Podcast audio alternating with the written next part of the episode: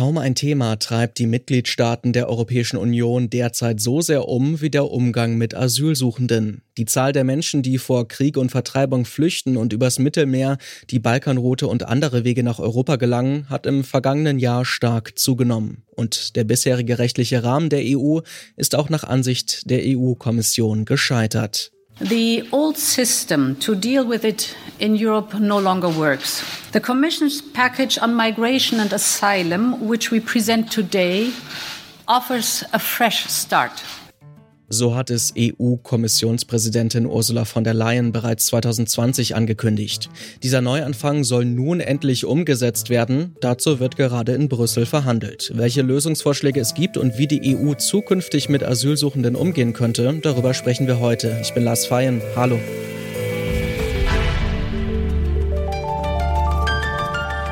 Zurück zum Thema.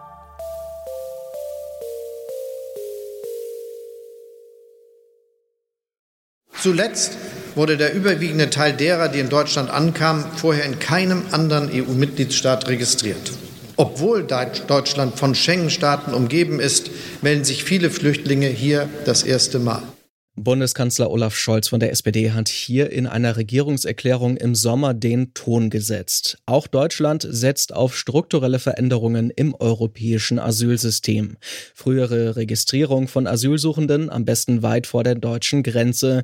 Solche Reformen fordern zahlreiche andere EU-Staaten ebenfalls. Auch sie sehen es kritisch, dass immer mehr Menschen vor Krieg und Gewalt nach Europa flüchten. Seit Jahren wird deshalb auf europäischer Ebene diskutiert über umfangreiche welche Maßnahmen. Warum ist das gesamte Asylsystem aber mittlerweile so umstritten und welche Reformen sollen nun kommen? dass sich die Mitgliedstaaten der EU auf eine faire Verteilung von Asylsuchenden im gesamten Schengen-Raum einigen können. Dafür soll das gemeinsame europäische Asylsystem kurz GEAS sorgen. Menschen, die in der EU Asyl beantragen wollen, sollen eigentlich auf alle EU-Staaten verteilt werden.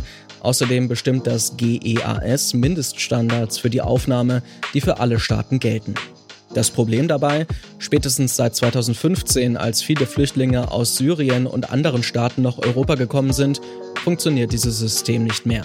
Einige wenige Mitgliedstaaten nehmen weiterhin einen Großteil der Asylsuchenden auf und Staaten wie Griechenland, Spanien und Italien, in denen besonders viele Geflüchtete nach ihrer Flucht übers Mittelmeer ankommen, fühlen sich überlastet. Das Thema Asyl wird gerade wieder mehr diskutiert, denn es kommen wieder mehr Menschen auf der Flucht nach Europa.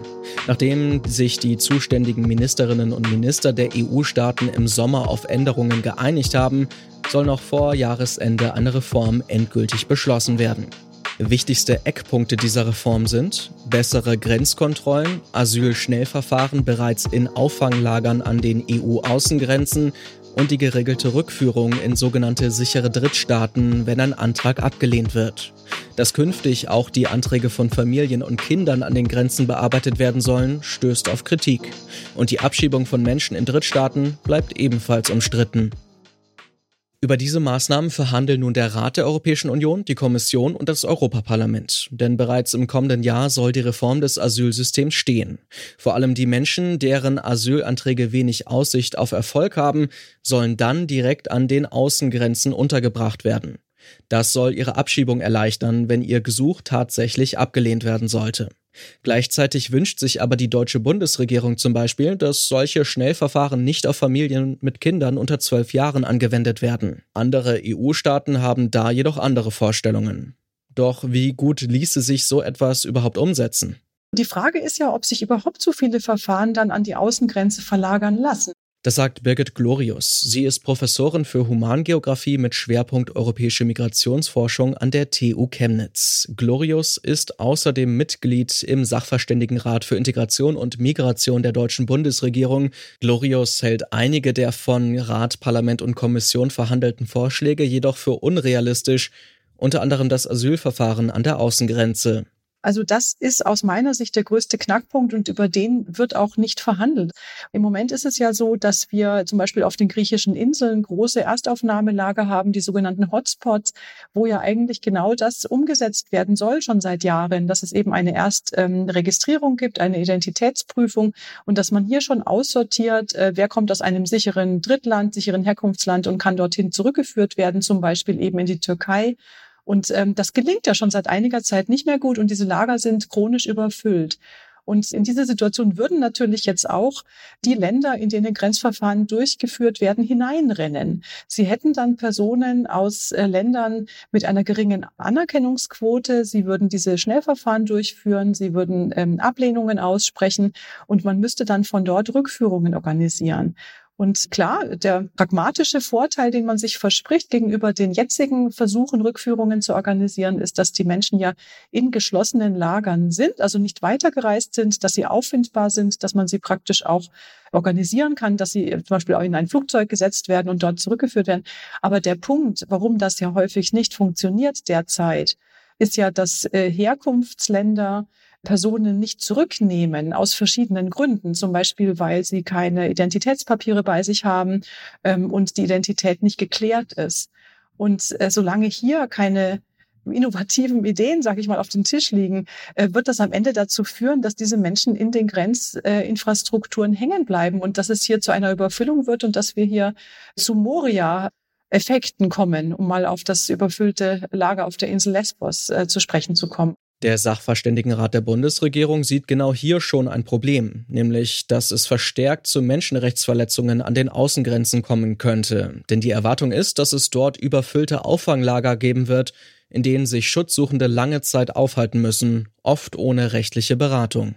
Genau das scheint aber auch von einigen EU-Staaten beabsichtigt zu sein, vermutet Birgit Glorius. Was möglicherweise da mitschwingt und möglicherweise einen stärkeren Effekt haben könnte, ist der politische Signaleffekt.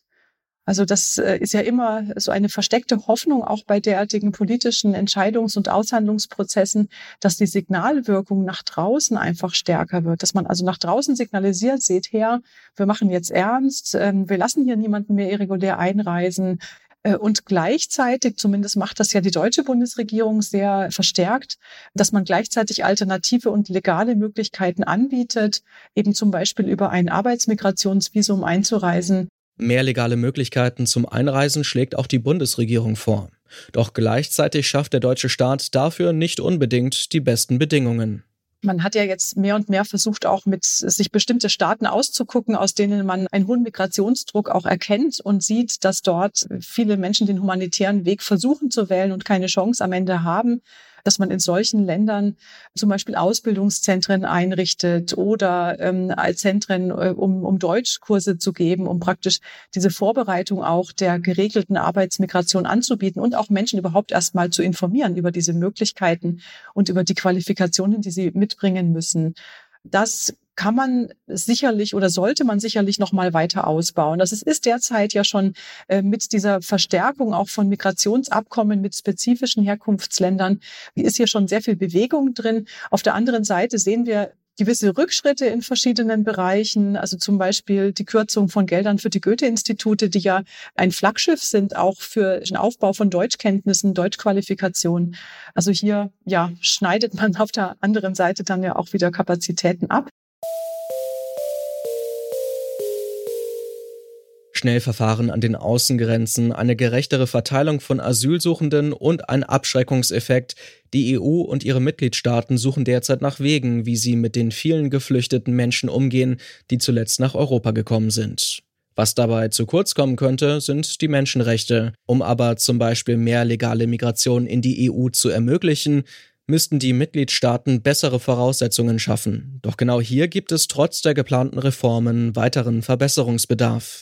Das war's von uns für heute. Wenn ihr mithelfen wollt und könnt, unser Podcast Radio dauerhaft zu erhalten und auszubauen, dann freuen wir uns über jede Form der Unterstützung. Finanziell könnt ihr uns zum Beispiel schon ab 3,33 Euro bei Steady unterstützen. Auf detektor.fm slash danke findet ihr einen Überblick über alle Möglichkeiten. Im Voraus schon einmal vielen Dank. Die Redaktion für die heutige Folge hatten Naomi Asal, Bruno Richter und Ina Lebetjew. Audioproduktion Florian Drexler. Ich bin Lars Feyen, macht's gut und wohl an.